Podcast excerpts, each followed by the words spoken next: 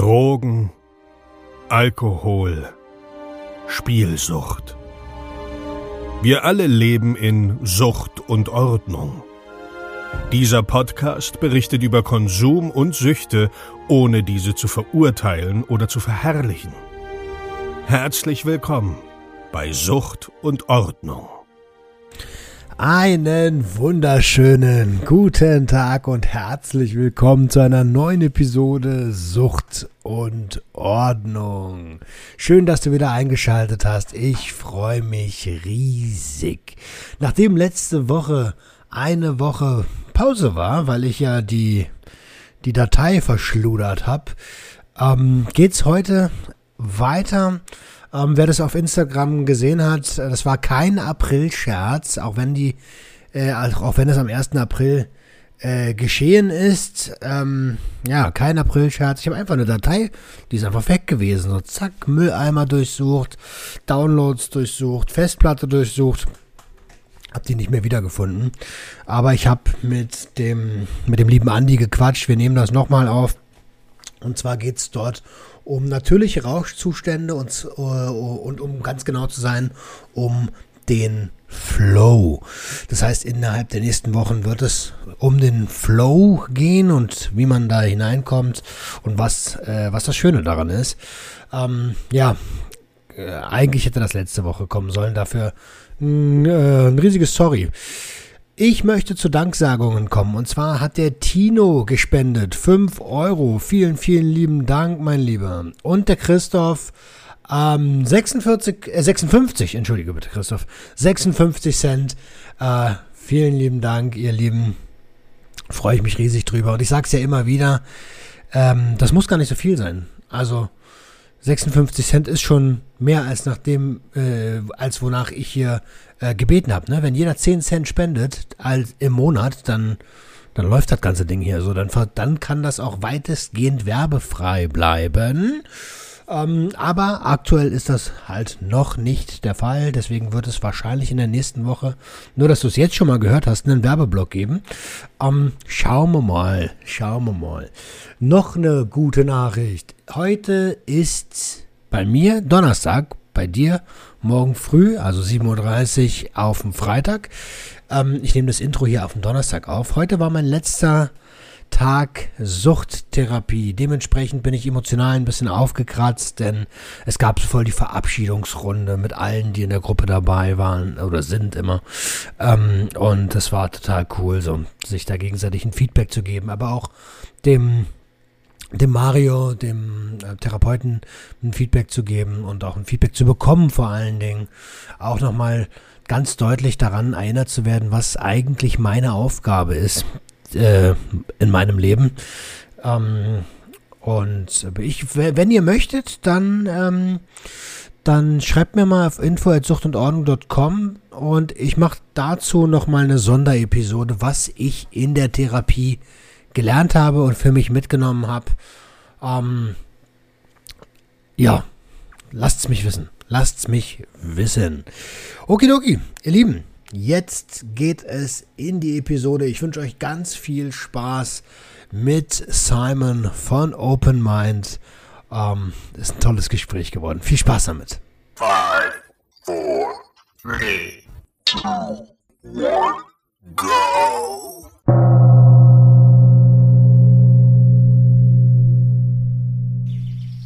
Es ist wieder Drug Talk Time und ich habe einen ganz besonderen Gast am Start. Ihr kennt ihn wahrscheinlich von seinem YouTube-Kanal Open Mind.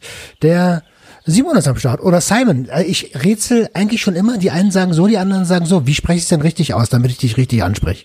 Also Simon ist richtig, weil mein Vater kommt aus Irland, daher das Englische, aber ich korrigiere auch niemanden, der Simon sagt, weil äh, der Zweck von einem Namen ist ja, dass man weiß, dass man gemeint ist und ob man mich jetzt Simon Simon oder Kaspar von YouTube nennt, äh, ich weiß, dass ich gemeint bin. Okay, super. Dann äh, würde ich trotzdem Simon sagen. Ähm, schön, dass es geklappt hat. Schön, dass du da bist.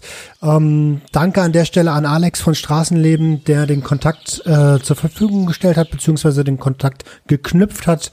Ähm, ich würde gern heute, ja, sauber. Ähm, ich würde gern heute mit dir über ja, über, über dich, deine Aktivität äh, sprechen und äh, so ein paar Themen wie ja, Safer Use mit reinbringen oder die, die, die ach so tolle Drogenpolitik, die wir haben. Ähm, genau.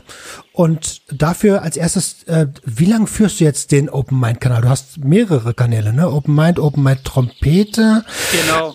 Also Open äh, Mind mache ich seit, glaube ich, 31. März 2014. Geil, sehr genau dafür, dass du es glaubst. Äh, nice, nice, nice. Äh, und die Trompete ist neu, ne? Genau, die mache ich, die ist noch nicht mal ein Jahr alt, glaube ich. Du bist da ja recht, äh, äh, also, also sehr bekannt sogar geworden als, äh, als größter Drogen-YouTuber Deutschlands. Bin ich da richtig informiert? Ja, so kann man sagen, ja. Um, und, und deine Intention zu sagen, hey, äh, ich mache ein YouTube über Psychotrope, ähm, war welche? Ähm, meine Hauptintention war, also als ich, ich habe damals selbst angefangen, mich über Pilze zu informieren und äh, mich hat's halt auch unbedingt interessiert, wie man sich verhält, wenn man auf Pilzen ist, weil ich, ich hatte selbst noch nie Pilze genommen und wusste nicht, ob man da lallt, was sagt man da und habe da halt nach Videos gesucht und habe da keine gefunden, habe mir gedacht, ich will Leuten helfen, die in der Situation sind, in der ich damals war, ähm, da, da, da, dass sie Videos finden, wo man so solche Infos findet, wie, wie es ist, wenn man auf Pilzen ist. Und es kommt natürlich auch dazu, dass ich schon immer, ähm, eigentlich immer, wenn ich neue Interessen hatte, habe ich da YouTube-Kanäle und Videos dazu gemacht. Also ich mache ja seit über, also mein erster YouTube-Kanal ist älter als 15 Jahre. Also ich glaube, der erste Kanal ist von 2007 und davor habe ich auch schon Videos gemacht und immer wenn ich neue Interessen hatte und sowas, dann habe ich das irgendwie in Filmen verwirklicht. Und da war es, als ich halt angefangen habe, mich für das Thema zu interessieren, sehr naheliegend, dass ich da auch das irgendwie verarbeite und so. Mhm. Äh, meine Erfahrungen damit. Äh, es, es war am Anfang halt nur so ein Nebenprojekt und ähm, dann wurde es halt, ist halt richtig durchgestartet und so also vor 15 Jahren den ersten Kanal. Das heißt, du hast richtig früh angefangen. Ne? So muss der ja 14, 15 also gewesen sein. Ähm, ja, also jetzt bin ich ja 32, genau, da war ich auf jeden Fall noch im Teenageralter, als ich die ersten Kanäle hatte. Ähm, ja, also ich glaube, ich, ich habe wirklich, war auf YouTube unterwegs, ähm, als noch keiner kannte, äh, beziehungsweise nicht noch keiner, aber als, als, es, als es noch nicht so Mainstream war, ähm, hm. Weil ich halt, ich, ich kann mich sogar erinnern an den Moment, wo ich quasi YouTube gesucht habe, bevor es es gab, weil ich ähm, hatte ja vorher schon Filme gemacht und wollte das irgendwo hochladen und habe dann ewig im Internet gesucht. So, das müsste dann so, keine Ahnung, 2004, 2005 oder sowas gewesen sein und dachte mir so, scheiße, man kann das nirgendwo hochladen, sondern als ich dann YouTube entdeckt habe, dachte ich mir, nice, endlich kann ich wo meine Filme hochladen. Dann hat es aber leider nicht geklappt, weil die alle so Copyright Protect, äh, also Copyright Music hatten, die ganze Filme. Und okay. scheiße, kann ich doch nicht hochladen und dann ähm, habe ich dann äh, Sachen extra für YouTube erstellt aber total nice, dass du, dass du so früh angefangen hast ähm, zu sagen, okay, alles klar, ich gehe damit raus. Äh, ich kann mich erinnern zu der Zeit, als YouTube gerade äh, gestartet ist oder in Deutschland groß angekommen ist, äh, da hab ich high auf dem Basketballplatz äh, gesessen in irgendeiner Ecke und, und geguckt, wo ich den nächsten Kopf herkrieg und vielleicht treffe ich noch mal den Korb. Aber äh, also an Film war dabei gar nicht zu denken. So, das ist total cool, dass du das direkt mitgemacht hast. Ja, also ich, ich bin schon immer so quasi so ein Aktionist gewesen. Also ich habe schon, ich kann mich sogar erinnern, bevor ich überhaupt eine Kamera hatte, habe ich schon immer so alle Leute aus der meiner Schulklasse, zweite Klasse, dritte Klasse so zusammengetrommelt und so gesagt, jo, wir machen jetzt das und das. Ähm, das wird jetzt das krasse Projekt, was ich ähm, und zwar äh, ich glaube, ich habe ich sogar noch nie irgendwo erzählt. Äh, ist jetzt nicht so eine krasse Info oder so, aber, aber ähm, äh, nur eine ganz witzige Story. Und zwar ähm, haben wir was gemacht, das haben wir halt immer so Stunts genannt. Und dann sind wir irgendwie immer mit Bobbycar, also war so ein bisschen so Jackass-Style, äh, so mit Bobbycar irgendwo äh, runtergefahren und mit Fahrrad und haben uns dann absichtlich auf die Schnauze fliegen lassen und haben dann immer so geübt, wie das möglichst krass aussieht Äh, auch, auch mit Schlitten und, und, und allen möglichen Gefährten halt. Und das Ding ist, wir hatten da gar keine Kamera. Wir haben das, wir haben das einfach so gemacht. Wir haben gemacht, so ja, wir üben, wir üben die krasse Stunts und dann ähm, irgendwann leihen wir uns eine Kamera von der Tante oder sowas aus und dann filmen wir die krassen Stunts und so. Also ich war, ich war immer schon sehr, sehr äh, so, äh, also wollte irgendwelche Aktionen starten und irgendwie darstellerisch präsentieren und auch meine Eltern so, ja, schau, wir haben ein Theaterstück am Start, äh, wir zeigen das jetzt her. Ja, cool, aber äh, gleich, also künstlerisch sehr, ähm, sehr aktiv, total nice. Also das mit den Stunts haben wir tatsächlich auch gemacht. Allerdings, ah, geil. Aber auch total im Rausch und ohne Kameras oder irgendwas. so mit Einkaufswagen aufeinander zugefahren ah. und mit mit einem Besen denn, so weißt du. Ähm, ja, der Einkaufswagen ist irgendwie der Klassiker. Das, das haben Wie so zwei Ritter, die sich vom Pferd stoßen. Genau. Also total behindert und eigentlich auch total krass, dass sich dabei nie einer groß verletzt hat. So. Ja. Ähm, aber, aber, äh, aber das ist ja schon mal schön zu, zu hören. Wie bist denn, wie bist denn du dann, ähm, also so eine Frage, die stelle ich so jedem Gast, wie bist denn du zu Konsum gekommen und was war die erste Substanz, die du konsumiert hast? Also bei mir war es im Grunde Neugierde, ähm, die mich jetzt vor allem auf so den Pfad der ähm, Drogen gebracht hat, die im BTMG aufgelistet sind. Also wenn man jetzt ganz genau ist, nimmt der ist natürlich Koffein wahrscheinlich von jedem so die erste Substanz, die man so in der Jugend mal probiert, was theoretisch auch eine Droge ist. Schon gewusst? Koffein hat ein weitaus höheres Abhängigkeitspotenzial als LSD. Danach halt Alkohol. So ich meinen ersten Vollrausch hatte ich sehr konservativ mit äh, 17 erst. Äh, und dann mit 18 oder 90 hatte ich, 19 hatte ich meinen ersten Grasrausch, dadurch, dass ich so einen Hanfmuffin oder sowas gegessen habe. Aber diesen Hanfmuffin, den habe ich so äh, so gegessen, fand's so ganz nett, aber ich, ich habe mich dafür eigentlich überhaupt nicht interessiert. Also ähm, viele Freunde haben damals schon so regelmäßig gekifft oder ab und zu gekifft und waren da schon ein bisschen deeper in dem Game drin, aber ich habe mir so gedacht, ah ja, ich probiere das jetzt mal, habe aber danach sehr lange nichts gemacht. Dann danach die Droge, die ich so probiert habe, auch zu einer Zeit, wo ich mich noch nicht so für interessiert habe, war wahrscheinlich so mit 23 so habe ich Kokain probiert. Das war halt, da war ich komplett betrunken auf dem Oktoberfest. Ähm, mhm. Äh, und, und, und da ein Dude hat gesagt, so, yo, da sind hier so Spanier am Start, die haben Kokain am Start, äh, willst du mal probieren? Und ich so, boah, krass, hast du es gerade schon genommen? Und er so, ja, und dann, krass, lass mich auch, weil ich irgendwie voll hyped, das zu probieren. Aber da habe ich mich quasi auch nicht wirklich ausgekannt und ähm, da war ich auch übelst betrunken, auch noch gleichzeitig, als ich das genommen habe. Und dann aber die erste, ich nenne es immer die erste aufgeklärte Drogenerfahrung, die ich halt quasi so bewusst ähm, gesucht habe, weil davor war es ja quasi einfach irgendwelche Freunde haben es so nebenbei gemacht und ähm, ich habe mir gedacht, ja, mache ich halt mit und äh, fand so ganz interessant, aber dann ähm, es war zu einer Zeit, wo ich viel nicht allzu wenig Alkohol getrunken habe, sage ich jetzt mal, also also das ist nicht irgendwie alkoholikermäßig, halt so alle ein bis zwei Wochen war ich halt am Wochenende mal betrunken und so. Also ganz normaler Konsum, wie, wie, wie junge Erwachsene konsumieren. Ja, genau. Ich denke, viele in so einem Alter haben so einen Konsum, obwohl ich jetzt, also aus heutiger Sicht sage ich, es ist schon zu viel, aber es ist nicht so, dass man sagt, oh, ich war voll süchtig.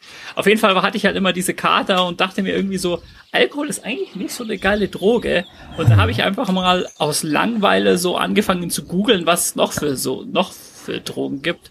Und ähm, ob es Drogen gibt, die so ein besseres ähm, Leistungsschadenpotenzial haben als Alkohol. Und dann bin ich so langsam drauf gekommen, irgendwie hat fast jede Droge ein besseres Leistungsschadenpotenzial als Alkohol.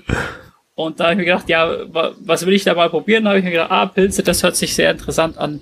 Das will ich jetzt mal probieren. Und dann habe ich so quasi Pilze, sehe seh ich so quasi, die, Pilzerfahrung sehe ich so als Anfang dieser ganzen Open-Mind-Geschichte und so. Okay, total spannend. Also ähm, Pilze als ersten bewussten Konsum und vorher halt so, äh, ja, was die Gesellschaft halt so macht, ne? Ja. Ähm, Alkohol äh, konsumiert. Äh, spannend, dass du auch sagst, Alkohol. Die meisten Menschen, mit denen ich spreche, sagen, Alkohol war die erste Droge, die ich konsumiert habe. Ähm, und noch viel spannender, dass du Koffein mit ins Spiel bringst. Äh, wenn man ganz ehrlich ist, ich habe mir noch nie darüber Gedanken gemacht, aber ich denke mal, ich habe auch einen Kaffee getrunken, bevor ich, oder probiert, bevor ich Alkohol ja. getrunken habe. Ähm, total cool, danke. Wär, krass. Naja, ich habe das. Wenn, du, wenn du Alkohol bevor Koffein, das wäre schon heftig.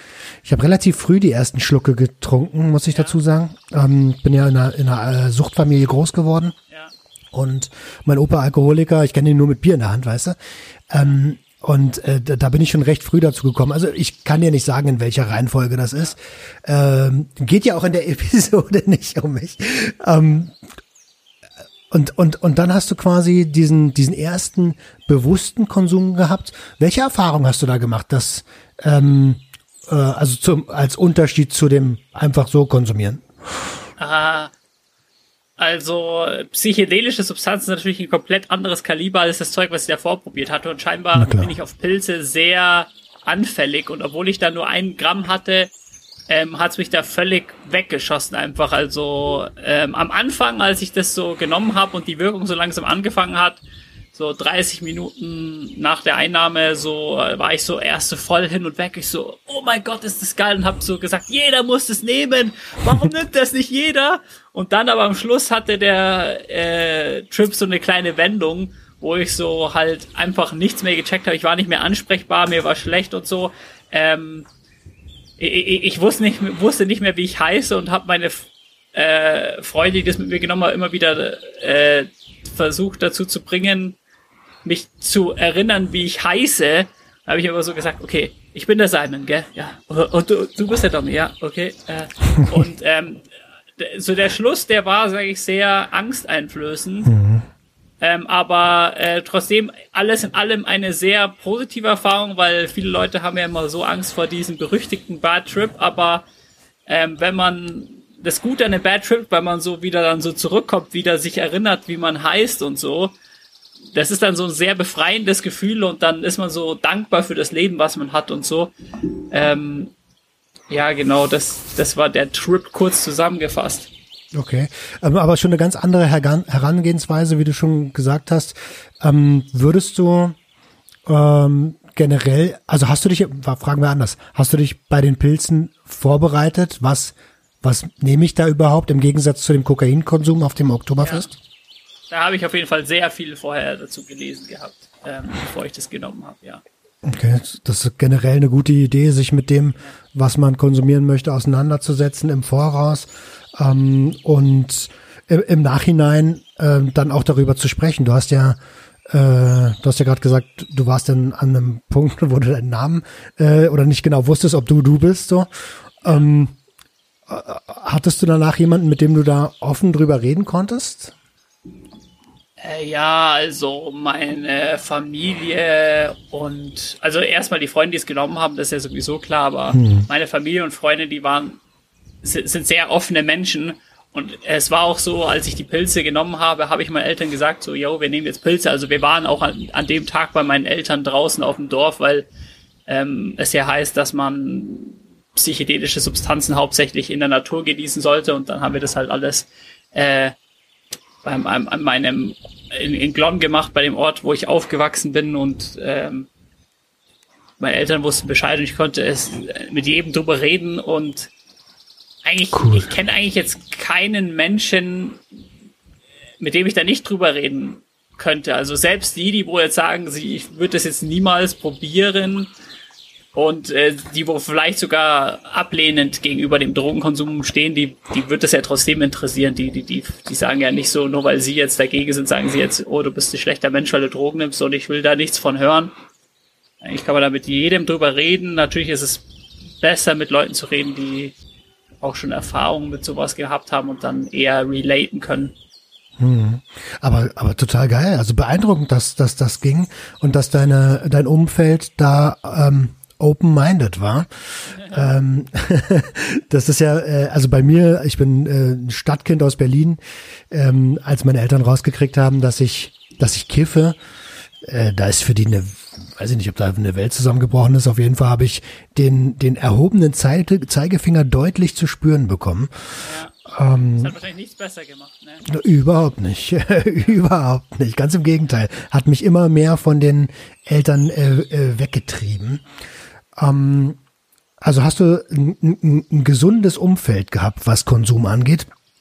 Sehr übertrieben. Also ich, ich glaube, es gibt wahrscheinlich, also es gibt, glaube ich, jetzt keine Zahnräder oder Faktoren in dieser ganzen Gleichung, die man irgendwie hätte, an, an denen man noch schrauben hätte können, um das Ganze besser zu machen. Also ich äh, hat, hat, hab die beste Freund, die besten Freunde am Start gehabt, die beste Familie. Ähm, also ich, ich, ich, start, ich war schon einigermaßen fest im Leben, also ich hatte, ich, ich hatte so, damals habe ich, warte, äh, hatte ich halt so ein schon ein ähm, Einkommen, das war jetzt kein besonders hohes Einkommen oder sowas, ähm, aber also ich bin auf jeden Fall in einer sehr glücklichen Position gewesen und nicht so, dass ich jetzt befürchten hätte müssen, dass, dass ich irgendwie da in das äh, in den Drogensumpf hineingezogen werde, weil mein Leben so scheiße ist oder so. okay, das ist gute Voraussetzung, sehr gute Voraussetzung. Um, ähm, man hat es am Anfang deiner Videos, glaube ich, auch noch ganz deutlich gemerkt, dass du da total begeistert warst. Ähm, ja. Eine ne, ne totale Euphorie drin, ich erinnere mich noch. Und jetzt ist ganz oft äh, der, der, na gut, okay, das ist jetzt über fünf Jahre her, ne? Du bist, äh, hast natürlich eine Menge Learnings generiert. Ähm, ja. Und jetzt ist der aufklärende Aspekt viel, viel wichtiger. Ja, ja. ich, ich finde es gut, dass du es gemerkt hast. Ähm, und äh, also ich lege da auch um Wirklichkeit, äh, also sehr, sehr viel mehr Wert in letzter Zeit darauf, so dass ich auf die Gefahren hinweise.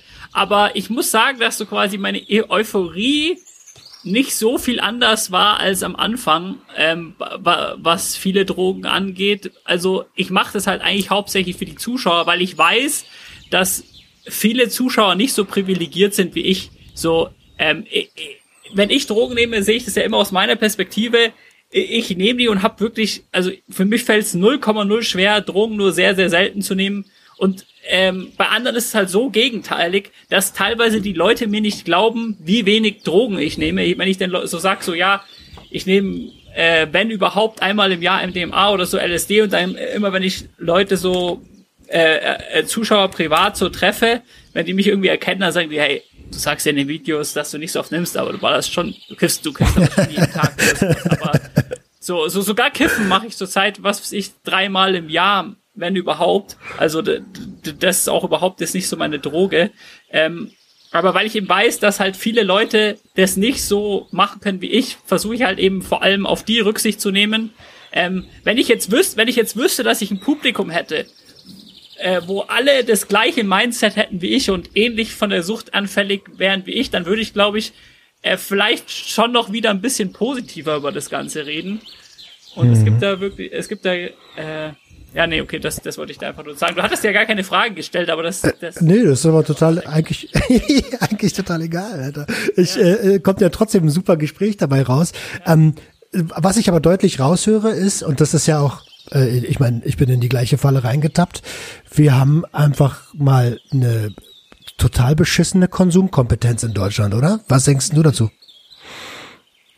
Ähm, ja, also es kommt, also ist natürlich von Person zu Person anders. Also es gibt halt Leute, die sich halt damit genug befassen und dann, äh, also quasi als ich damit angefangen habe, jetzt mit den ganzen, ähm, seit meinem Pilztrip quasi hatte ich von Anfang an eine relativ gute Kompetenz, würde ich sagen. Also da habe ich mhm. ab dem Zeitpunkt ist nicht irgendwas völlig fahrlässiges gemacht. Ab, ab und zu macht man halt schon was, wo es nicht ganz so ideal war, aber, aber im Großen und Ganzen sehr äh, konservativ alles, was ich gemacht habe.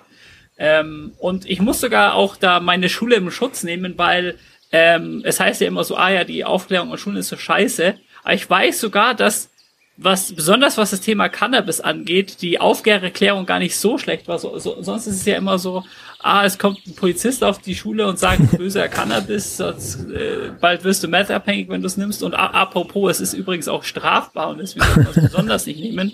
Und ich, bei uns war es sogar so, dass, glaube ich, unser Biolehrer sogar so, so ein ziemlicher Kiffer war. Und der hat uns halt darüber aufgedreht, aufgeklärt und der war halt total vorurteilsfrei und hat sowas gesagt wie, also da haben wir dann teilweise geredet, jo, was zahlt ihr so, was zahlt man, äh, also, also so jetzt nicht im Sinne von, ich will Gras von euch kaufen, sondern, ähm, so, so einfach so ein bisschen so, ähm, halt vor allem für die Leute, die noch gar nichts was mit zu tun haben, so, yo, was glaubt ihr, was man für Gras zahlt und so, einfach so wirklich sehr, ein sehr offenes äh, Gespräch ohne Verurteilungen, also ich würde, ich wünschte, ich könnte jetzt sagen, jo, Respekt und dann den Namen an den Lehrer, weil ich weiß gar nicht, ob, ob das jetzt gut für seine Anstellung ist, wenn man sagt, dass man wusste, dass der äh, ein bisschen äh, Gras sich gegönnt hat, ab und zu so. Wahrscheinlich eher nicht. Ähm, ähm, aber natürlich gibt es, äh, also die, ähm, was war für ein Wort, was du verwendet hast? Konsumaufklärung? Kon Konsumkompetenz, Konsumkompetenz, Konsumkompetenz gesamtgesellschaftlich. Genau. Genau, die, die ist auf jeden Fall, äh, also bei einem Großteil der Bevölkerung wirklich sehr schlecht. Also ähm, was illegale Drogen angeht, sowieso klar, weil also viele nehmen ja gar keine illegalen Drogen, aber selbst wenn es so um Themen wie Alkohol oder Koffein geht, finde ich, haben da die Leute so einfach eine zu ambivalente Einstellung und die machen einfach so, ja, habe ich jetzt Bock drauf oder nicht, werden jetzt, also die meisten werden jetzt nicht abhängig von Koffein oder Alkohol, aber die, die, die wissen halt eigentlich gar nichts darüber. So, die wüssten nicht, ab, ab welcher Menge es schädlich wäre. Die wüssten nicht, was Koffein oder Alkohol mit, mit dem Körper alles macht, vermutlich. Und äh, worauf man Acht geben müsste, äh, das wissen, denke ich, die meisten nicht, ja. Ja, nicht umsonst gibt's gerade in der Kraftsportszene immer mal wieder die Menschen, die an Koffein sogar sterben, ne? einer Überdosierung ja. Koffein. Ja, Koffein. Äh, und, und da, da gibt's ja auch, also vor allem in den USA, so wirklich so krasse Booster, die wo Inhaltsstoffe drin haben, wo in Deutschland gar nicht erlaubt sind und da kommt's wirklich zu heftigen Zwischenfällen. Mhm. Also zum Thema Inhaltsstoffe können wir auf jeden Fall noch reden, weil ähm, mir deine äh, deine Supplements äh, auf jeden Fall imponiert haben. Ähm, ich würde nur gern, weil du eben schon, wir waren bei der Konsumkompetenz und bei dem Lehrer, der ähm, vorurteilsfrei aufklärt.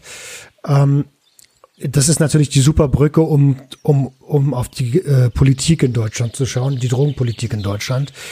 Ähm, ja, äh, mit einem Wort ausbaufähig oder wie ist dein Urteil dazu? Ja, also mein Urteil dazu ist, also ich bin allgemein, ich habe einen Bias gegen äh, äh, für alles, was mehr in Richtung Freiheit geht. Also ähm, je, je liberaler, desto besser. Also okay, also nicht jetzt komplett liberal im Sinne von äh, Kinder können im Supermarkt Heroin kaufen, aber ähm, ich, was das angeht, wünsche ich mir eine möglichst liberale Lösung. Es gibt ja manche Parteien, die ja sowas äh, wollen, so quasi, ah ja, man darf dann selber nur anbauen, aber ansonsten darf das keiner verkaufen und so.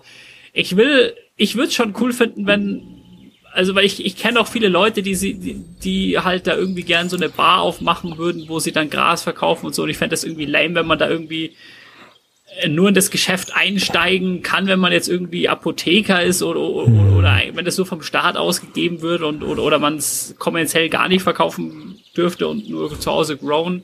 Ähm, wobei halt aber selbst wenn das nicht so kommt, wie ich es mir wünsche, dass man das halt auch äh, man da selbst, ähm, dass also jeder sozusagen einsteigen darf, selbst wenn das nicht so stattfinden würde, wäre es natürlich auch besser als die jetzige Lösung. Also wenn, selbst wenn der Staat jetzt, wie gesagt, für den ähm, Verkauf und so verantwortlich wäre, wäre das natürlich besser, weil man da halt, ähm, also ich finde, einer der besten Argumente ist eigentlich so, man verfolgt durch das Betäubungsmittelgesetz äh, Leute, die moralisch nichts Verwerfliches getan haben. Die ja, haben sich selbst geschädigt und sonst nichts und dann will man, will man die bestrafen und ähm, ja, äh, das macht einfach gar keinen Sinn und ja, das äh. ist auf jeden Fall äh, und, und, und, und, und, und ey, die meisten Leute sagen jetzt dann nur so, ah ja, okay, man muss äh, Gras legalisieren, aber ich finde, man sollte alles äh, legalisieren, aber je krasser die Droge, desto mit mehr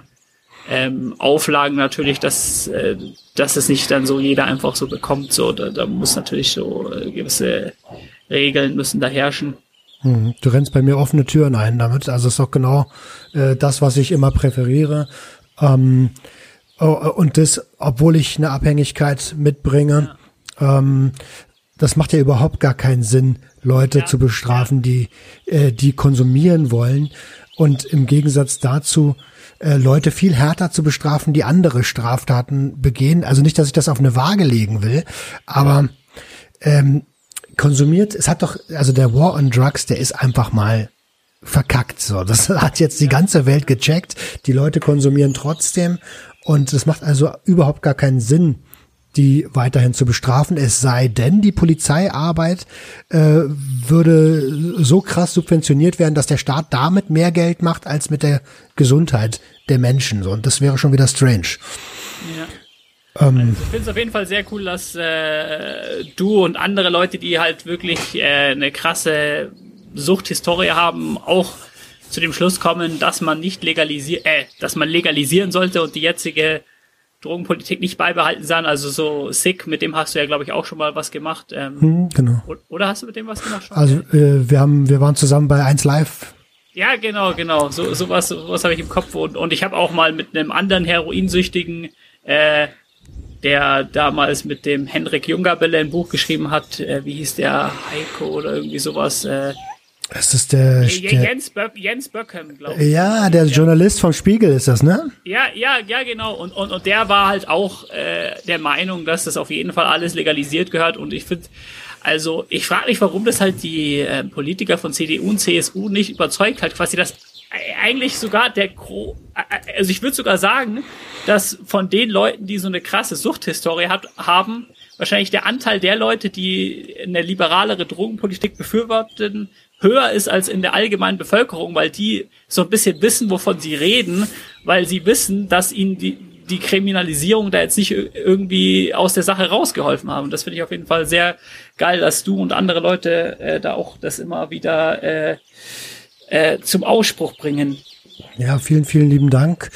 Ähm, danke für die Blumen. Also es ist ja tatsächlich so. Also was jeder, der halbwegs klar denken kann, der, der muss doch sehen, dass das, dass das Verbot keinen Sinn macht und nicht nur, nicht nur moralisch keinen Sinn macht dem Konsumenten gegenüber, sondern auch wirtschaftlich keinen Sinn macht, weil das, äh, das, also die Unmengen an Geld, die dort verdient werden, die bekommt einfach nicht der Staat aktuell. Ähm, und und äh, das, das ist einfach aus zwei, zweierlei Sicht einfach nur dumm. Einfach nur dumm. Okay, da sind wir also absolut d'accord. Ich hatte Nima Movassat äh, im Gespräch äh, Ende letzten auch sehr Jahres. Absolut, cooler Dude auf jeden Fall. Und er ist für diese Sana äh, Cannabis Social Clubs. Ähm, Das ist aber eher äh, eher deine Zweitlösung, wenn ich es richtig rausgehört Ja, habe, oder? genau. Das ist, das mir nicht liberal genug, muss ich sagen. Ja.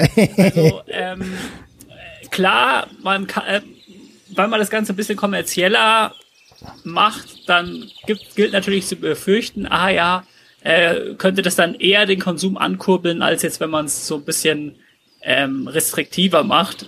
Aber ich sag, also für mich ist halt die Freiheit des Menschen wichtiger, als dass man jetzt äh, da zu eine Milliarden Prozent sicher geht, dass, ähm, dass da jetzt nicht auf keinen Fall eine, ein, ein Süchtiger mehr ist als vor dem Verbot. Also, äh, also Mhm. wenn wir es legalisieren mit einem relativ liberalen Konzept, wo halt so die meisten Leute so eine Cannabis-Bar aufmachen, wenn sie ein paar Kriterien erfüllen, wenn, dass sie das machen können. Ähm, und, und nehmen wir an, es würde bei so eher liberalen halt ähm, Richtlinien einen Konsumanstieg von 5% oder sowas geben, dann sage ich, ja, okay, vielleicht gibt's jetzt ein bisschen mehr ähm, Probleme, was das angeht, aber für mich wäre die Freiheit des Menschen trotzdem da, da wichtiger. Ähm, und, äh, und, und selbst wenn es mehr, äh, vielleicht ein paar mehr Leute gibt, die damit Probleme haben, gäbe es auch, auch trotzdem noch immerhin ein besseres Auffangsystem für diese Menschen, denke ich. Ja, und, und das Material ist einfach äh, kontrollierbarer. Das heißt, äh, selbst wenn fünf Prozent mehr Leute konsumieren würden, werden ähm, eine x Prozent mehr mit reinerem Stoff versorgt und haben also, äh, also das ist ja Harm Reduction vom Allerfeinsten, ja. Genau, und apropos ähm, ähm, mehr konsumieren, weil ich finde es ja irgendwie interessant, dass so häufig äh, sich angeschaut wird, äh, wie viele Leute konsumieren. So, also quasi, wenn, selbst wenn 30 Prozent mehr konsumieren würden, wäre das ja nicht unbedingt ein Problem. Man muss sich eigentlich anschauen, hauptsächlich, wie äh, viel mehr die Problemfälle werden. Mhm. Mhm. Auf jeden.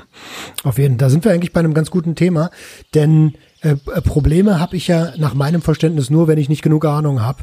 Und ähm, äh, angenommen, wir, wir, wir wären auf einem liberalen Weg, wo wir ähm, Fachgeschäfte für die jeweiligen Substanzen haben.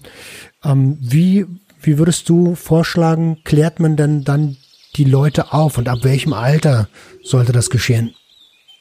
Also ich könnte mir halt vorstellen, dass man es so macht, dass es so eine Art Drogenführerschein gibt, wo man entweder Drogen nur bekommt, wenn man halt so ein paar grundleg grundlegende Sachen gelernt hat, oder halt vielleicht auch, ähm, vielleicht auch könnte man es auch so machen mit Preisrabatt, so quasi, dass, dass äh, es irgendwie so 80% Aufschlag Drogensteuer, so quasi, dass die ganz Reichen, die wo sagen, ich habe jetzt gar kein, das ist auch dann gut für die Wirtschaft. Vielleicht gibt es so ein paar halt Leute, die, die mehrere Millionen auf dem Konto haben, und sich denken, ich habe jetzt keinen Bock, das so einen dummen Kurs zu machen und dann zahle ich halt vielleicht das Fünffache für mein Koks. Mir scheißegal. Äh, das wird halt gut die Wirtschaft ankurbeln. Ähm, und aber für die normalen Menschen ähm, dann halt äh, so Kurse, wo man halt entweder billiger bekommt oder halt wie gesagt alternativ halt, dass es, dass man es nur mit einem Kurs bekommt und nicht mit den Preisen. Da, da müsste man halt schauen, äh, was mhm. da sich besser umsetzen lässt.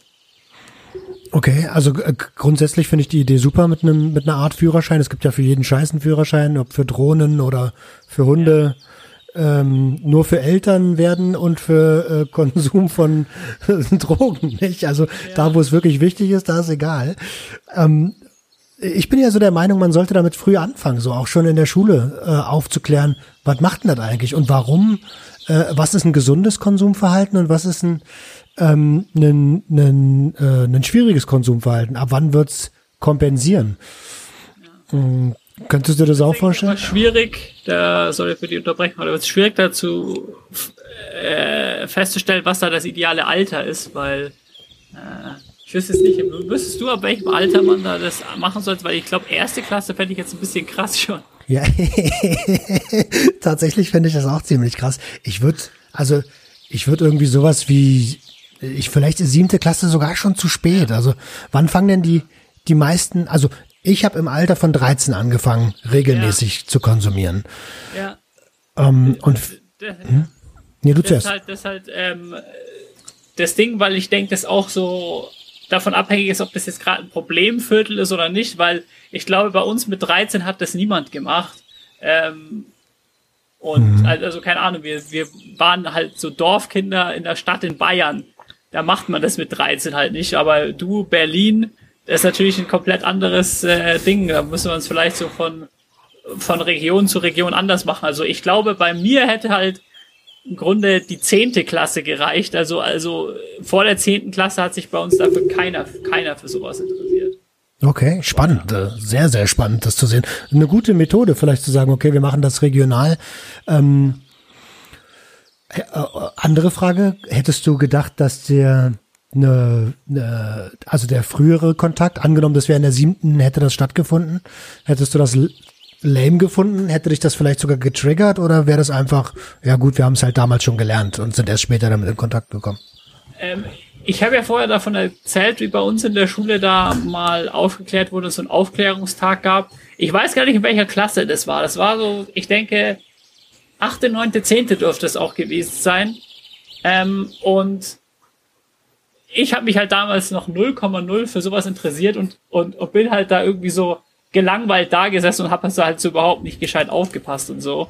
Und ähm, also für mich war das nicht relevant. Also das war weder ein Trigger im Sinne von, äh, oh, der Lehrer versucht mir was zu sagen und jetzt nehme ich Drogen erst recht oder weil es ja bei uns eher liberal war, so, oh, das ist ja interessant, ich will das mal probieren. Also es hatte, denke ich, 0,0 Einfluss auf mein Konsumverhalten.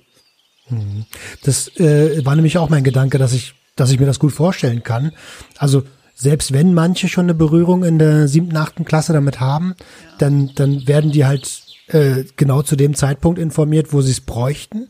Und die, die noch keine Berührung haben, na gut, die haben schon mal was für ein paar Jahre später gelernt. Also, ja, keine Ahnung. Da streiten sich die Geister. Viele sagen mir auch, Alter, du kannst doch nicht in der Schule über Drogen reden. Da werden die meisten Eltern ihre Kinder von der Schule nehmen. Ähm, ja, das sind dann die CDU-Wähler. Äh, ist schwierige Sache. Wie, wie, wie, wie denkst du generell, wie wir sind, wie sind wir präventiv aufgestellt? Also neben dem Schulunterricht ähm, gibt's ja eigentlich nicht so viel, außer man interessiert sich für das Thema. Ähm, ja, und wer, also sonst halt denke ich eigentlich, gibt's keine Berührung mit, mit Aufklärung zu Drogen. Ja, aber man muss schon dazu sagen, dass es ja im Allgemeinen außerhalb von der Schu Schule ist ja sowieso das Einzige, was verpflichtend ist und äh, man hat ja in seiner Freizeit sowieso nur Berührung mit Themen, womit man sich sowieso beschäftigt. Also mhm. ähm, ja, guter Punkt eigentlich, ja. Ja. Darüber habe ich gerade nicht so nachgedacht. Ähm, ja, total. Ähm, aber okay, sagen wir, man interessiert sich dafür. Äh, findest du, dass das Informationsangebot mittlerweile in Deutschland breit genug aufgestellt ist? Ich kann mich erinnern, ähm, vor zehn Jahren oder vor, sagen wir, vor 15 Jahren, äh, da war das auch echt schwer, an Infos zu kommen, wenn ich jetzt, äh, keine Ahnung, Hexe Drohnen konsumieren möchte. Ja, also eigentlich, wenn man Zugang aufs Internet hat, kann man eigentlich schon sehr gut informiert werden, muss ich sagen. Also, da gibt's eigentlich keine Grenzen nach oben von dem, was man wissen will. Mhm. Wie man sich informieren kann. Und angenommen, ähm, jetzt haben wir Hörer dabei, die, äh, die sich genau das gerade fragen, wo kann ich mich informieren? Hast du, ein, hast du einen Tipp für eine Seite, wo Erfahrungsberichte oder so geteilt werden? Also, wenn ich mich, also ich gehe nie auf eine konkrete Seite, also wenn ich mich über eine neue Droge informiere, dann google ich die einfach, weil es, es, es, es kommt auch immer darauf an, wie bekannt die Drogen sind. Äh, auf, quasi, da kann man jetzt keine konkrete ähm, Empfehlung geben, weil es gibt manche Substanzen, für die ich mich interessiert habe. Zum Beispiel, es hieß, äh, äh, ähm, kennst du ja Dimethyltryptamin? Ähm, das ist halt DMT und es, DMT. es, es äh, gibt ähm, Diethyltryptamin. Das ist scheinbar ein ähm, DMT, eine Art DMT, was man aber oral einnehmen kann. Und da wollte ich mich halt informieren und da gab es eigentlich halt nur auf Reddit irgendwelche Sachen dazu und ähm, ansonsten auf nur sehr speziellen Drogenseiten. Von dem her würde ich sagen, einfach googeln und dann immer mehrere Quellen anschauen. Also äh, nicht jetzt so eine Seite dann so, ah ja, okay, die sagt, die sagt das, da musst du wohl stimmen, immer so bisschen miteinander abgleichen. Das ist, finde ich, so das Beste, sich zu informieren. Natürlich gibt's auch Bücher und sowas, ähm, aber ich denke, Internet ist da das Praktischste. Ja, also je mehr Informationen man hat, desto besser. Und wenn man dann den Kopf noch ein bisschen einschaltet und die Information abgleicht, ist ein sehr, sehr guter Tipp. Vielen Dank dafür. Ähm, jetzt hatte ich gerade eben, äh, du hast Reddit gesagt und dann, ach so, äh, hast du, also der, der orale Konsum von DMT ist ja äh, eigentlich Ayahuasca mit äh, MAO-Hämmern. Äh, ja, genau, nee, aber äh, Ayahuasca, das ist ja quasi, da, da hast du halt wirklich den Stoff DMT und äh, mischst es mit Mao-Hämmern, aber quasi mhm. dieses DET, Diethyltryptamin ist es, soweit ich mich richtig erinnere, da, da, da reicht, äh, kann man halt nur diese Substanz nehmen, oral, ohne irgendwelche Zusätze und dann wirkt es äh, oral. Crazy. Aber ich weiß aber nicht, ob das jetzt genauso, also, also die Wirkdauer, also das ist halt nicht Ayahuasca, also, weil Ayahuasca wirkt ja, glaube ich, mindestens fünf Stunden oder so. Und bei dem DET ähm, wirkt es nur ein bis drei Stunden. Und ähm, ich weiß auch nicht, ob das dann jetzt so quasi einfach wie DMT nur länger ist, aber ja, es, ich, ich habe es ich hab's bis heute noch nicht probiert tatsächlich.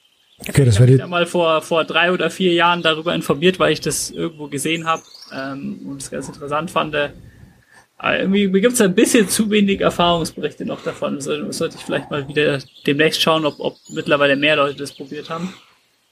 Ja, cool, spannend. Das zeigt ja genau deine Herange Herangehensweise, dass du sagst, ey, mir gibt's da noch zu wenig Infos drüber, ich lass das mal lieber noch. Ähm, und das ist eigentlich eine sehr, sehr gesunde Einstellung.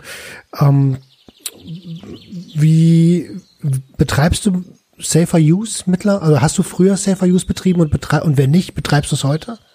Also ich habe immer Self-Use begriffen. Also ich, ich würde mich da fast so als eine Art Streber bezeichnen, so quasi, der so immer noch die extra Mile geht, so wirklich, also, äh, also man kommt ja da ab und zu so in Kontakt mit Leuten, die halt jetzt so in nicht so aufklärischen Kontext Drogen nehmen und dann so legen die einfach so eine Line hin und ziehen die euch so, ja, wir müssen die vorher wiegen, Leute. Und so, ich bin da wirklich so, ich bin da wirklich so übelst der, übelst der, äh, der Streber und so, ja. Also, also Streber ist natürlich immer negativ konnotiert, also ich würde es nicht so äh, an die Zuschauer rüberbringen, so, oh, seid keine Streber und äh, seid übervorsichtig und macht mal lieber so Pi mal Daumen, also äh, ich bin da Streber im positiven Sinne, also ich bin da wirklich, muss ich sagen, auch stolz auf mein Streber sein, auch wenn äh, sich da manche Leute auch schon drüber lustig gemacht haben, also halt besonders halt, wie gesagt, wenn man mit Leuten Kontakt hat, so flüchtig, die jetzt nicht so im engeren Freundeskreis sind, aber auch so ein bisschen so im Drogengame drin und dann so habe ich wirklich schon so Sprüche gehört wie, ja, Drogen sind gefährlich, da, Drogen sind sowieso gefährlich, da mache ich doch jetzt nicht hier irgendwelche äh, Regelungen und sowas, dass ich da irgendwie sicherer damit wegkomme, sondern äh, das ist gesundheitsgeschädigt und es gehört dazu, dass es, dass man damit seinen Körper schadet und lauter solche Sachen. Ach du Scheiße. Also das ist total unaufgeklärt. Also ähm, im Prinzip, das, was du jetzt als Streber bezeichnest, würde ich als Vorbild bezeichnen. Mittlerweile. Ähm, ich bin nämlich genau das Gegenteil gewesen. Also ich gehe mal auch davon aus, dass du noch nie von einem Toilettenrand Koks gezogen hast. Äh, nee, ich hab, ich hab doch gesagt, ich hab doch gesagt, dass ich damals. Äh, Ach stimmt, auf dem Oktoberfest. Äh, das war, also ich, ich habe Koks ja eigentlich fast noch nie genommen. Also ich habe eigentlich, ich hab, ja doch, ich habe zwei Koks-Erfahrungen. Ich habe es einmal halt damals an Silvester genommen und dann irgendwann letztes noch mal, letztes Jahr noch mal ähm, einfach nur äh, um zu schauen, wie das nüchtern ist, weil ich war damals ja auch voll betrunken und viele Leute haben halt in meinem Erfahrungsbericht vom Oktoberfest-Video geschrieben, so, yo, die Wirkungen, die du da und da beschreibst, kommen einfach vom Alkohol. Und deswegen wollte ich sozusagen aus Neugierde, aus, aus, aus, aus aufklärerischer Sicht nochmal eine reine Drogenerfahrung ähm, mit mhm. Kokain haben, also sonst habe ich das nicht konsumiert. Äh, aber wie gesagt, das eine Mal, als ich es am Oktoberfest gemacht habe, da war das, glaube ich, tatsächlich auf dem Klo. Okay. Also ganz ehrlich, nach 16 Jahren Kokain kann ich äh, auch ganz deutlich sagen, das ist jetzt nicht unbedingt die geilste Substanz. Ja, ähm, ich auch nicht. Äh, vor allen Dingen, ja, irgendwann ist man einfach an und das war's. Ne? Ja. Ähm, das macht halt auch irgendwie, kommt nichts Neues mehr und das macht halt auch ja. irgendwann einfach keinen Spaß mehr.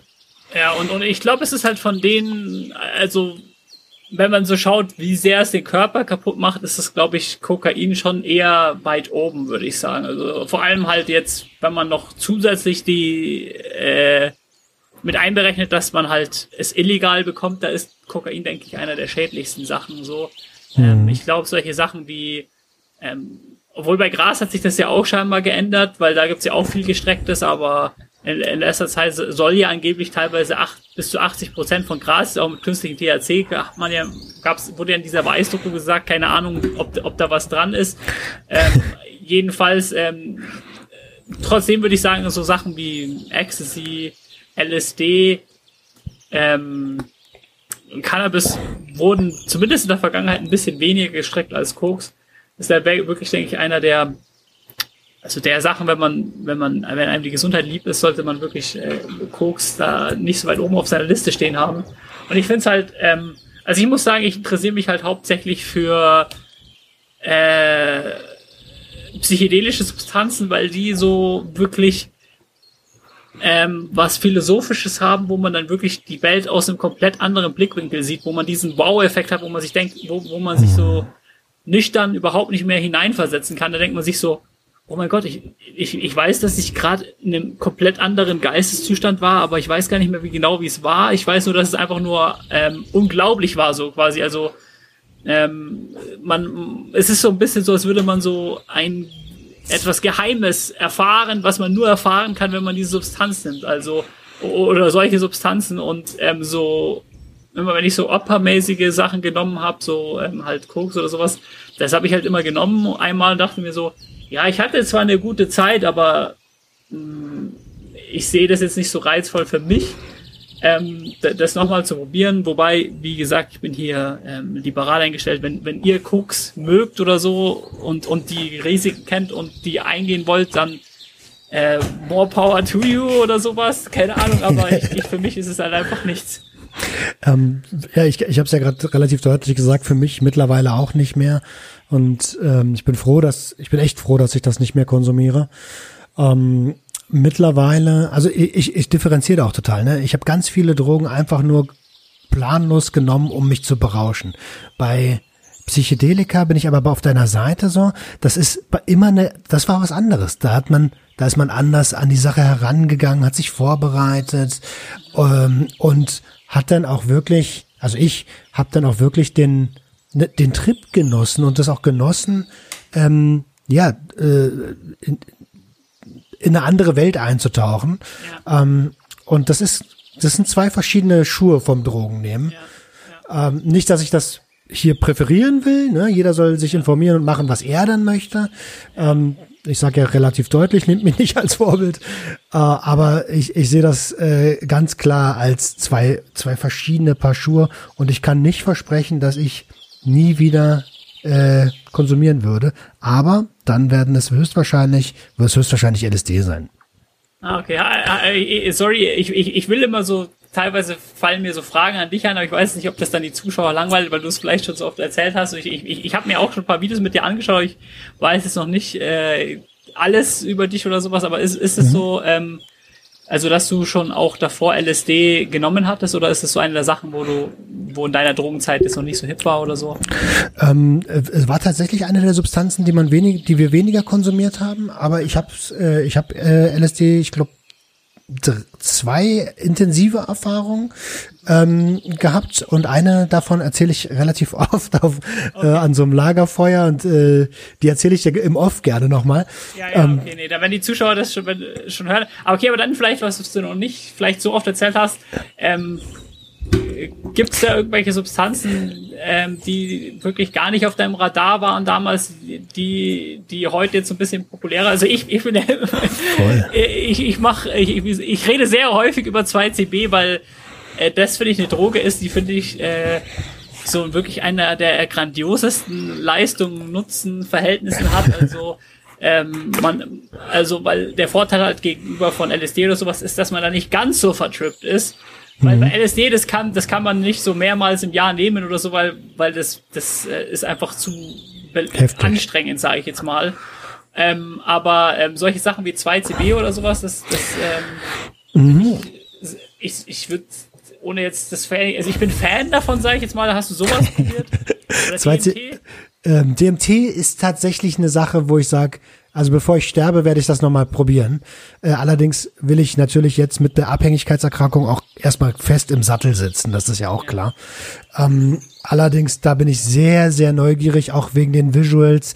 Alles, was ich höre, ähm, und auch wenn ich mir äh, Gedanken mache, wie hoch das Abhängigkeitspotenzial ist, nämlich sehr gering, dann äh, ist das ähm, in meiner Risiko, in meinem Risikomanagement eine Substanz, die ich äh, die ich, äh, wo ich das Risiko für überschaubar halte und auch gerne konsumieren würde.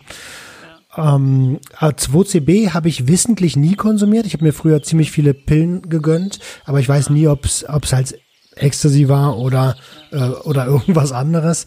Ähm, diese ganze dieser ganze neumodische Kram. So. also alles was äh, was so jetzt ähm, Hexe, äh, diese ähm, äh, Benzos und so, das war alles früher nicht bei uns so ja. angesagt, ja. Genau, aber gibt es da irgendwelche Sachen, wo du, wo du äh, wie gehört hast, dass es das gibt und dir dachtest, ah ja, scheiße, das gab es in meiner Zeit ja noch gar nicht, das würde mich eigentlich schon interessieren, wie das wirkt oder so. Ähm, grundsätzlich bin ich immer neugierig. Also ja. Ähm, die will ich auch nicht verlieren, diese Neugierde. Und ich bin auch jemand, der Rausch zu schätzen weiß. Ähm, allerdings kann ich dir ganz genau sagen, ich, ich würde nie wieder Stimulantien und Alkohol konsumieren. Habe ich keinen Bock mehr drauf.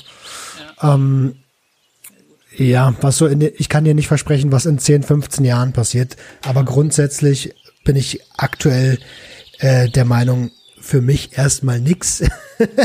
ähm, ich, ich komme mir gerade so vor, als würde ich so den Ex-Abhängigen oder Abhängigen oder wie man auch immer das bezeichnet. Ich weiß immer nicht, ob die, ob, ob die Leute quasi, weil es gibt ja immer so, so Redewendungen wie, einmal abhängig, immer abhängig, quasi, äh, ich habe da auch äh, mit äh, Dings schon drüber geredet, mit ähm, äh, Nadira, ne? Äh, äh, mit Nadira, genau, ähm, die, die habe ich die Frage auch gestellt. Äh, siehst du das ähnlich so? Äh, äh, siehst du dich noch als Abhängiger oder ähm, wie ist da die, die, das richtige Wording? Hm, also auch eine mega gute Frage. Äh, ich glaube, die, die, die, die Diagnose hat man sein ganzes Leben lang. Ähm, aber ich glaube auch ganz fest, dass man halt nur von den Substanzen abhängig ist, von denen man auch wirklich abhängig war. Also in meinem Fall Stimulantien und Alkohol. Ähm, und wenn man, äh, ich will es nicht verallgemeinern, ich glaube ganz fest, wenn ich viel über die Substanzen weiß, dann habe ich die Möglichkeit, das Risiko einzuschätzen, meine Emotionen einzuschätzen. Und wenn ich nicht aus Kompensation konsumiere, ganz, ganz wichtiger ja. Punkt, dann, äh, nämlich aus Spaß konsumiere, dann ist die, äh, die äh, Wahrscheinlichkeit von einer zusätzlichen Substanz abhängig zu werden recht gering. Ja, ähm, das ist auf jeden Fall so. Äh, und du, also du bist ja jetzt auch viel weniger suchtgefährdet, weil du dein Leben mehr im Griff hattest als bei zu deiner Suchtzeit, oder? Ich habe das leider immer ganz gut im, im Griff gehabt, habe ganz gut verdient und so. Ne?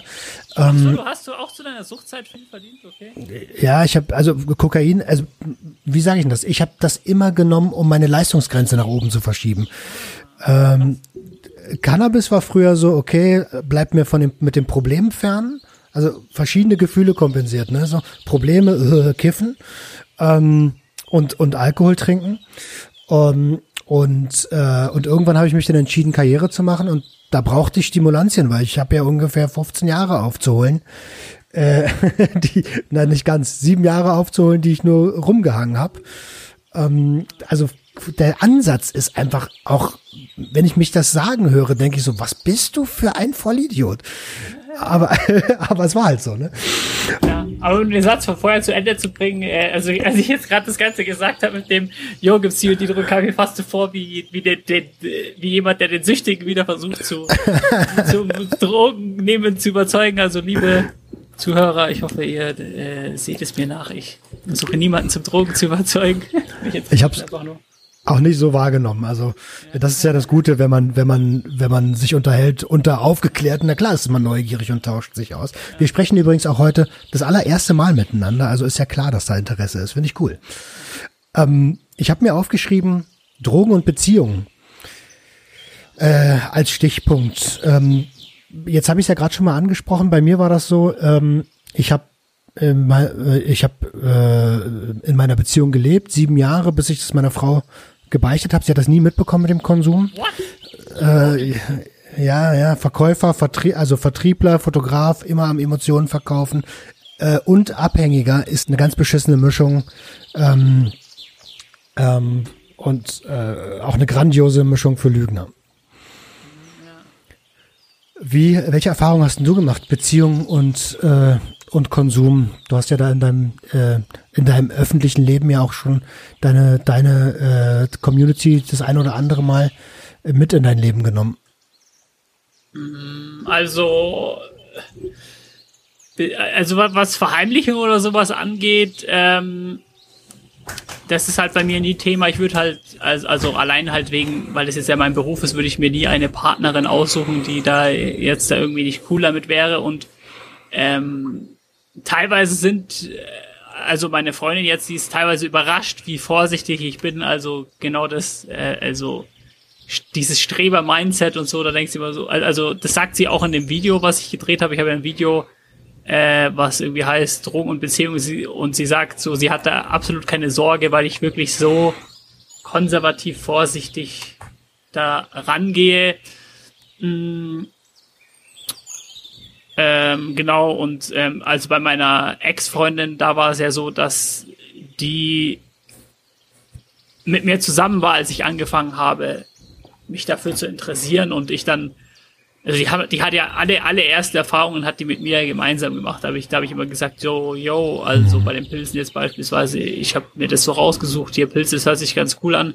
Hast du da Interesse, da mitzumachen? Und dann war die down Und dann haben wir das genommen und äh, auch, auch halt wirklich die meisten Erfahrungen sind halt eigentlich mit dem Partner und ähm, da ist es, also das ist, denke ich, der Idealfall, was, was Drogen und Beziehungen angeht. Keine Verheimlichung und natürlich in Kombination mit äh, gesundem Konsum, weil, wenn man jetzt mit einem Drogen, äh, mit einem Partner Drogen nimmt und beide übelst hyped sind und sich dann aufschaukeln und dann so, ja, nehmen wir heute das und heute das, das könnte natürlich problematisch werden, aber ansonsten war das meine Erfahrung mit Drogen und Partnern.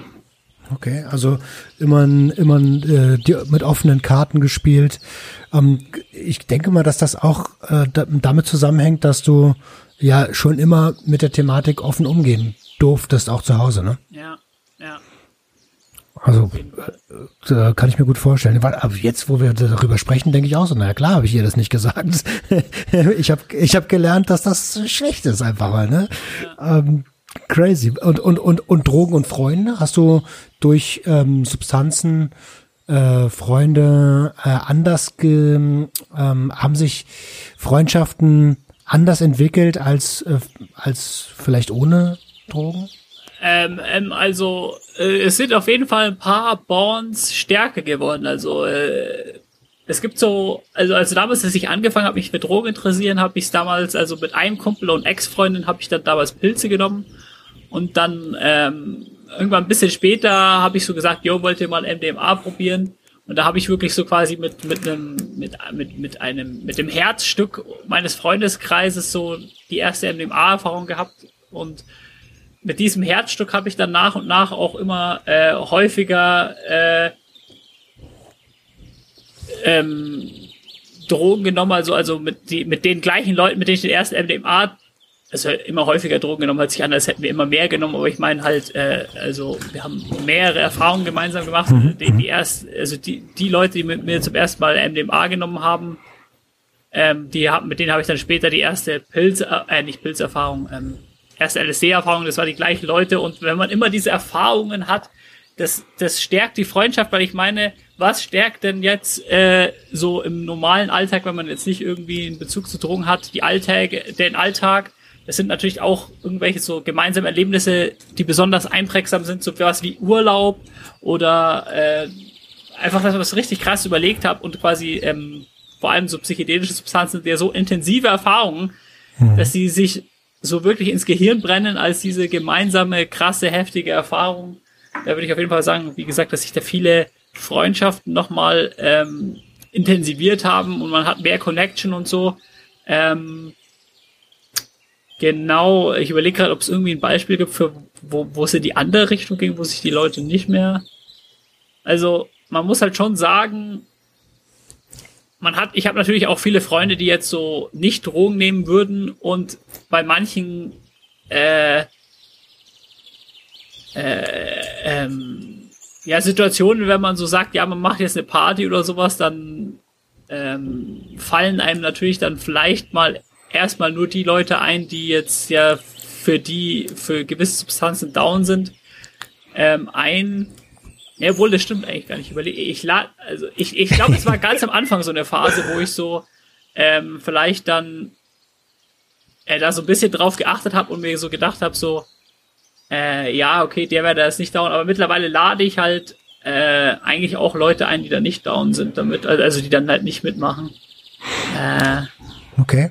Um, ähm, du, also ich weiß zum Beispiel bei meinem ersten, sorry, das habe ich hier gebrochen, aber äh, bei meinem ersten, äh, bei, bei, bei dieser einen eben dem A-Erfahrung, ähm, wo ich vorher gesagt habe, wo ich das erste Mal mit diesen einen Freunden genommen habe, da habe ich halt dann, da haben wir es dann drei Monate später nochmal genommen und da habe ich dann explizit die Leute nur, also in Silvester war das, wo wir es dann zum zweiten Mal genommen haben, da habe ich explizit nur die Leute eingeladen, die da down dafür waren.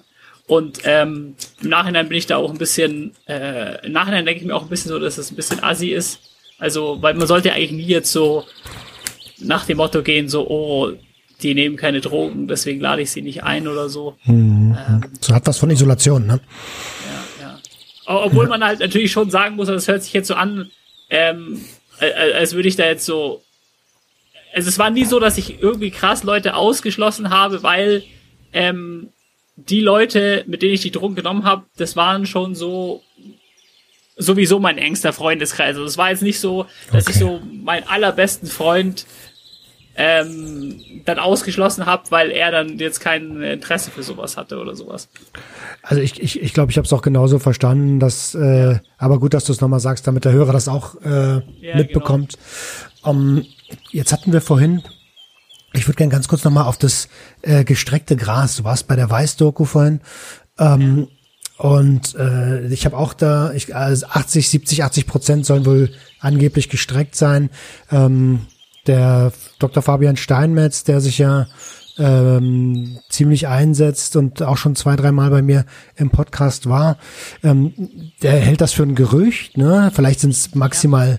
maximal 30 Prozent, aber das ist auch schon viel zu viel. Das ist auch schon richtig viel. Äh, absolut. Also, was ich krass fand, äh, da eine kleine Anekdote dazu, also eine ähm, Freundin slash Bekannte ähm, hat mir geschrieben so, yo, ich habe diese Doku gesehen, ähm, äh, weißt du, wie man da das Gras auf synthetische Cannabinoide testen lassen kann? Es gibt ja so Tests, wo synthetische Cannabinoide erkennen und da habe ich gesagt, die Doku, die übertreibt maßlos, ähm, es sind sicher jetzt keine 80 Prozent und so. Auf jeden Fall hat sie es getestet und das Gras von ihr war äh, positiv auf synthetische Cannabinoide. Da dachte ich mir, wow. Ah nein, scheiße, Mann. Genau dieser eine Test.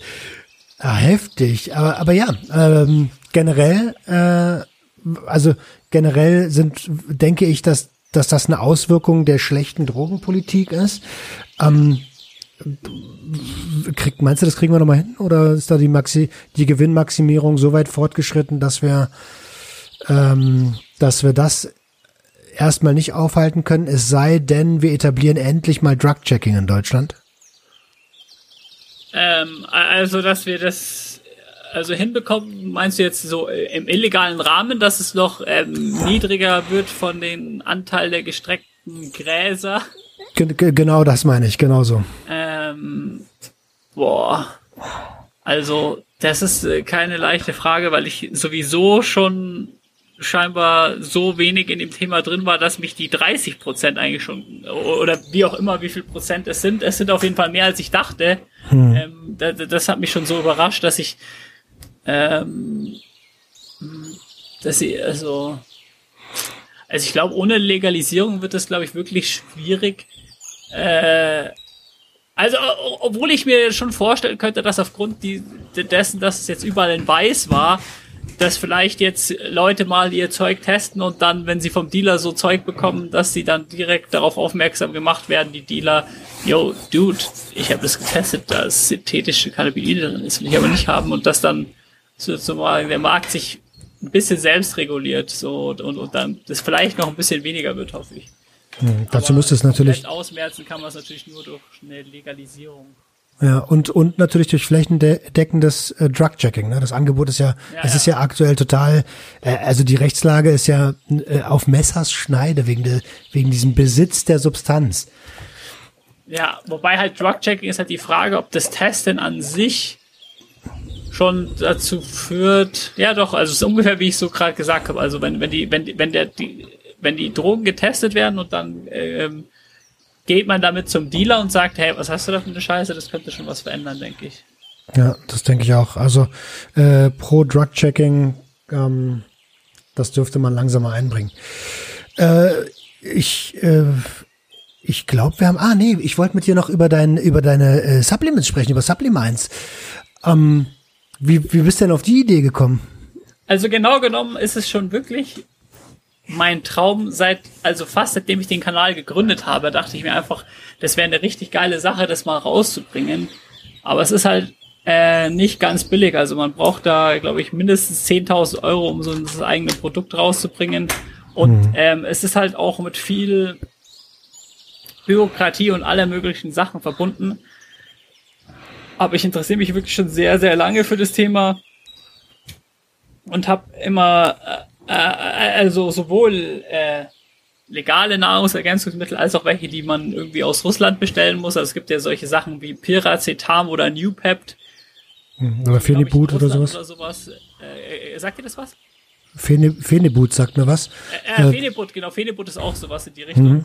Ja, das wird auch in manchen Ländern als Nahrungsergänzungsmittel verkauft, wobei Phenibut ist, glaube ich, schon, ist schon, also ist immer natürlich die schwierig, wo man die Droge zu Nahrungsergänzungsmittel und Droge sieht, äh, weil Phenibut ist ja wirklich schon sehr stark wirksam, wirksames Zeug, aber ähm, ja, also da habe ich auf jeden Fall immer schon viel interessiert, immer so ein bisschen ab und zu. Äh, also eigentlich hat das genau gleichen Hintergrund wie die Drogen. Also Drogen habe ich ja auch angefangen, weil ich mir so gedacht habe, also bei Pilzen jetzt damals, als ich angefangen habe, so, oh, das ist interessant, ich, ich würde interessieren, was es mit dem Körper macht und so.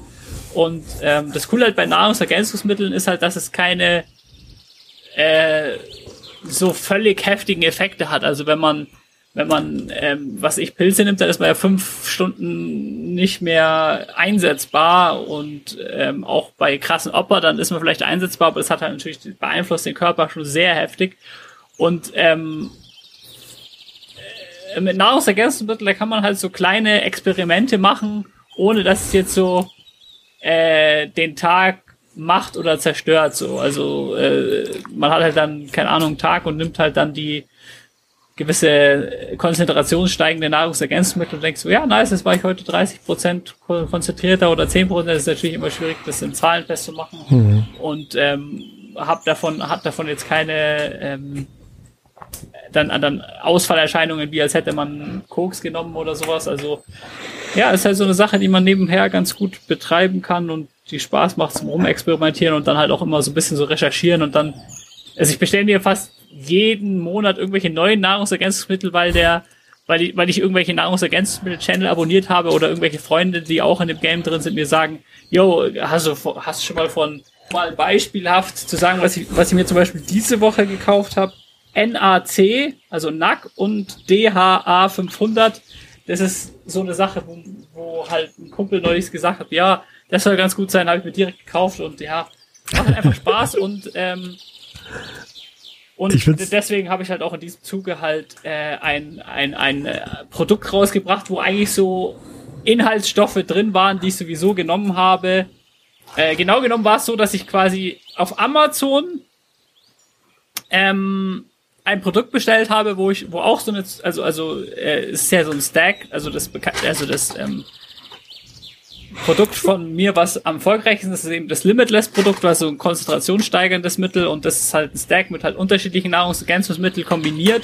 Und ähm, wie ich da eben drauf komme, ich hatte mir das auf Amazon bestellt, äh, schon als Stack-Produkt und ich fand die Wirkung halt richtig nice und da habe ich halt den äh, Hersteller angeschrieben und habe gesagt so, yo, kann ich das für meinen Shop haben? Und dann hat, äh, kam eine Sache zur nächsten ähm, und dann haben wir halt gesagt, ja, wir machen da jetzt zusammen eine eigene Marke auf ja, so kam das so. Mega cool. Traum in Erfüllung. Mega cool. Ist, äh, äh, Nahrungsergänzungsmittel auch interessant wegen der Kaskadeketten? Äh, also, also der, der Substanzen, also ähm, Stichwort äh, Tryptophan, äh, ich weiß gar nicht, wie die Kaskadekette weitergeht. Tryptophan, Noradrenalin, äh, also Jetzt hätte, jetzt hätte ich glänzen können, so eine Scheiße. also du meinst halt, ähm, in, in was es umgehandelt, umgewandelt wird, so. Äh, genau, die Frage ist eigentlich, findest du es deswegen interessant, weil es nicht dieser, dieser, ähm, diese, diesen krassen Push bringt, wie jetzt zum Beispiel die, äh, die Stimulanz, ähm, sondern äh, sondern halt die, die ja. 30 Prozent davon, die du ja erwähnst. Ja, das, das ist natürlich, ist natürlich, ähm, dadurch automatisch weniger riskant immer ein bisschen. Also ähm, ähm, um, um, um das mal, also zum Beispiel L-Tryptophan wird umgewandelt in 5-HTP und das wird dann umgewandelt in ähm, halt Serotonin, Melatonin und so. Ähm, mhm das ist halt auf jeden Fall auch allein deswegen sehr sicher, weil äh, wenn ähm, das L-Tryptophan, wenn, wenn, wenn genügend 5-HTP im Körper ist, dann wird das dann auch nicht mehr umgewandelt in Serotonin, sodass der Körper das so ein bisschen so ausgleicht und das sich so ganz gut regelt. Ähm, und äh, aber ich würde jetzt nicht sagen, dass es dass, dass diese also es ist ja erstens mal nicht bei allen so, allen Sachen so, dass dass es da so diese Kette gibt, sondern manche Sachen wirken ja direkt. Zum Beispiel ähm, Melatonin ist ja auch ein sehr interessantes äh, Mittel, was ja quasi eigentlich so das letzte Glied in der Kette ist. Also Serotonin würde irgendwann in Melatonin umgewandelt und ähm, aber mittlerweile nehmen sehr viele Leute direkt um beim Schlaf, dass es beim Schlaf hilft. Hm, stimmt. Ähm, und ja, also ich, ja, ich, ich keine Ahnung, ich habe jetzt die Frage irgendwie viel zu lang beantwortet, aber long story short, Kaskade ist natürlich äh, bei, bei manchen Sachen führt es dazu, dass es ein bisschen ähm, sicherer ist, aber an sich ist es nicht, was bei mir im Vordergrund steht. Okay. Okay, genau, darauf hat die äh, Frage abgezielt. Um, ähm, und, ähm, und ich kann mir vorstellen, dass es total schwierig ist, so Nahrungsergänzungsmittel auf den Markt zu bringen, weil man doch mit, ja, auf einmal hat man ein eigenes Lebensmittel quasi. Ja. Äh, ähm, und da stehen dann direkt die Behörden auf der Matte, wenn irgendwas nicht passt. Ja, äh, ja. Das, das war auch schon so bei uns. Also, ähm, also die, die Lebensmittel, äh, also die äh, Richtlinien in der EU sind da halt wirklich völlig übertrieben, sage ich jetzt mal. Also an sich wäre es ja keine schlechte Idee, wenn man ähm, sowas kontrolliert. Also es, wäre krass, wenn man irgendwas in ein Produkt reinhauen könnte, rein tun könnte und dann direkt sagen, ja, yo, dieses random Produkt sorgt dafür, dass du zehn Jahre immer einen Steifen hast oder irgendwie sowas. ähm, aber ähm, es muss natürlich schon reguliert werden, aber zurzeit ist es so, es gibt ja diese, dieses Novel Food Gesetz, das was irgendwie sowas gesagt, wenn ein Nahrungsergänzungsmittel äh, nicht äh, vor einem bestimmten Jahreszahl äh, schon gängig in der Bevölkerung war, dann muss das erst einen Zulassungsprozess äh, durchlaufen, der ultra kompliziert ist. Also ähm, bei uns, äh, die erste Version von Limitless hatte den Inhaltsstoff Alpha-GPC drin. Und das mussten wir dann austauschen. Das war jetzt nicht so ganz so dramatisch. Wir konnten es austauschen mit Citicolin. Das ist relativ, das ist eigentlich fast identisch von der Wirkung.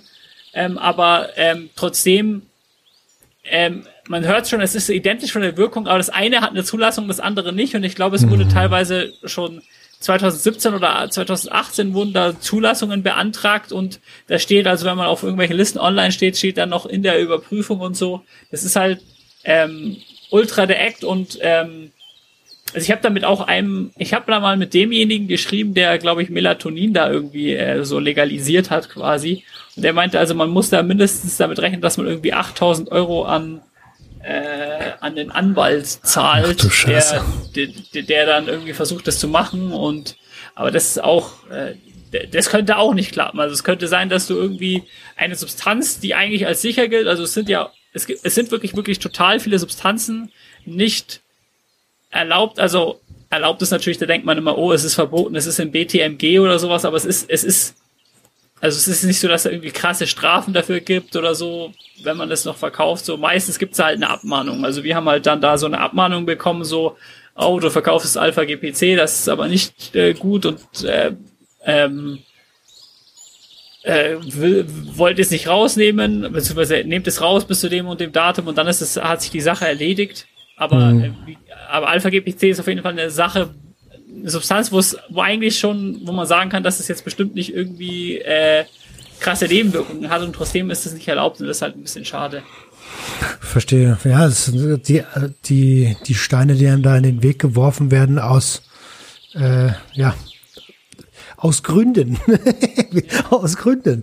Ähm, äh, wir sind jetzt eigentlich schon voll lange dabei so und ich würde mich gerne gern noch viel länger mit dir unterhalten, aber irgendwie muss die Episode mal zu Ende gehen. Wie lange wie lang gehen die Episoden sonst so? Ja, so roundabout eine Stunde.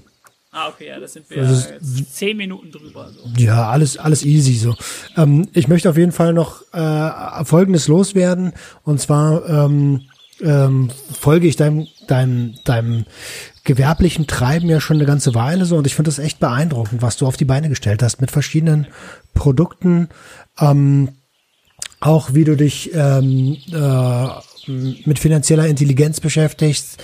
Ähm, echt cool so und ich, äh, ich, ich höre da echt gern rein und sehe mich auch ehrlich gesagt ganz oft wieder. Äh, du hast, glaube ich, irgendwann über ETFs gesprochen. Genau, ähm, auch investiert und so immer? So genau, genau. Ich bin da ein bisschen, mit ein bisschen Geld mit dabei. ähm, ja, äh, ich, ich mag das einfach auch diese langfristige Art des ja, Investierens. Ja. Ähm, und die ersten Bist eigenen. mit einem Fuß mit Bitcoin dabei?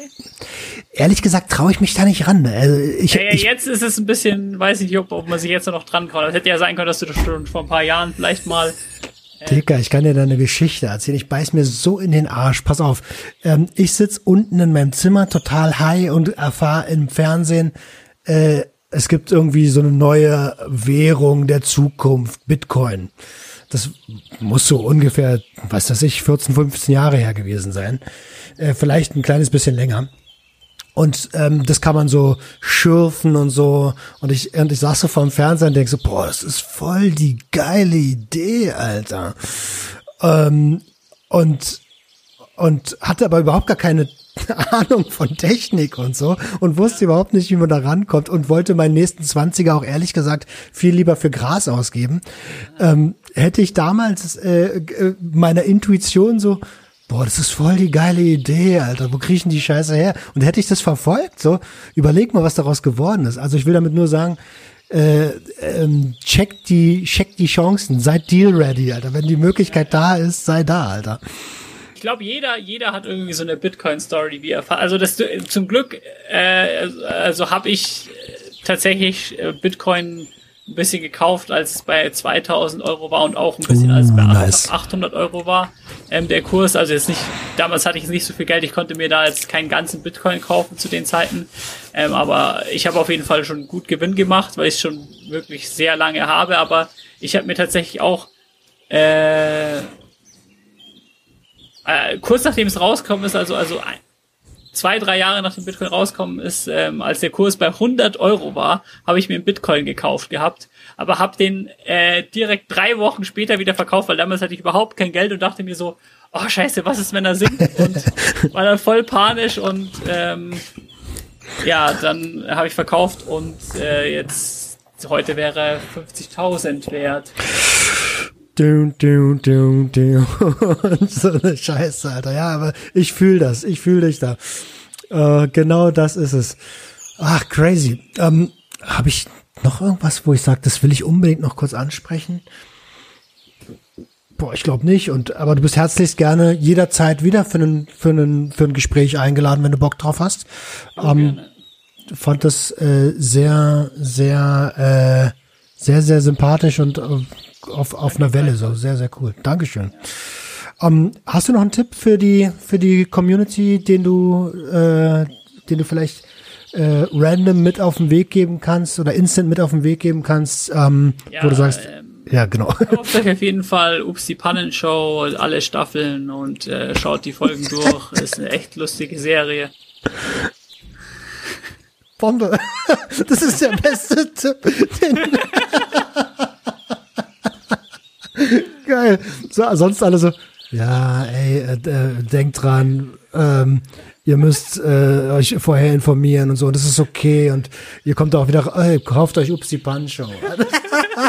Besser ja, Tipp. Ich hab mir gedacht, äh, in deinem Podcast wird, also in, in, anderen Podcasts, wo jetzt nicht Drogen als Schwerpunkt haben, da habe ich dann auch sowas gesagt, jo, passt auf euch auf, informiert euch immer, aber ich habe mir gedacht, so da wurde das bestimmt schon, äh, also die regelmäßigen Zuschauer, die, die, die, die sind aufgeklärt, dem muss man nicht zum tausendmal sagen, dass sie aufpassen, da habe ich mir gedacht, mache ich mal ein bisschen was Ausgefalleneres. Total geil. Gibt's übrigens gerade bei Amazon äh, äh, die dritte Staffel für 20,96 Euro.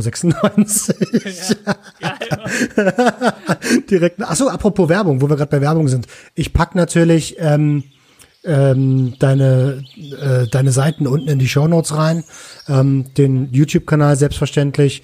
Und wenn du willst, schick mir ruhig die Links, die du unten in den Show Notes drin haben möchtest, packe ich alles rein, kein Thema. Wunderbar. Wunderbar. Dann haben wir es. Ich wünsche dir einen tollen Abend, eine äh, ne, ne, ne erfolgreiche Arbeitsnacht und ich gehe gleich pennen. Ich dir auch. Ich bleib noch bis sechs in der Früh wach. Uhu, yeah, let's go, nice. baby. Das war Sucht und Ordnung. Schaltet auch beim nächsten Mal wieder ein. Wenn ihr Anmerkungen habt oder selbst zu Gast sein wollt, um mit uns über euren Konsum zu sprechen, Schreibt uns gerne jederzeit. Und wenn es euch gefallen hat, folgt uns auf Facebook und Instagram. Bis bald bei Sucht und Ordnung.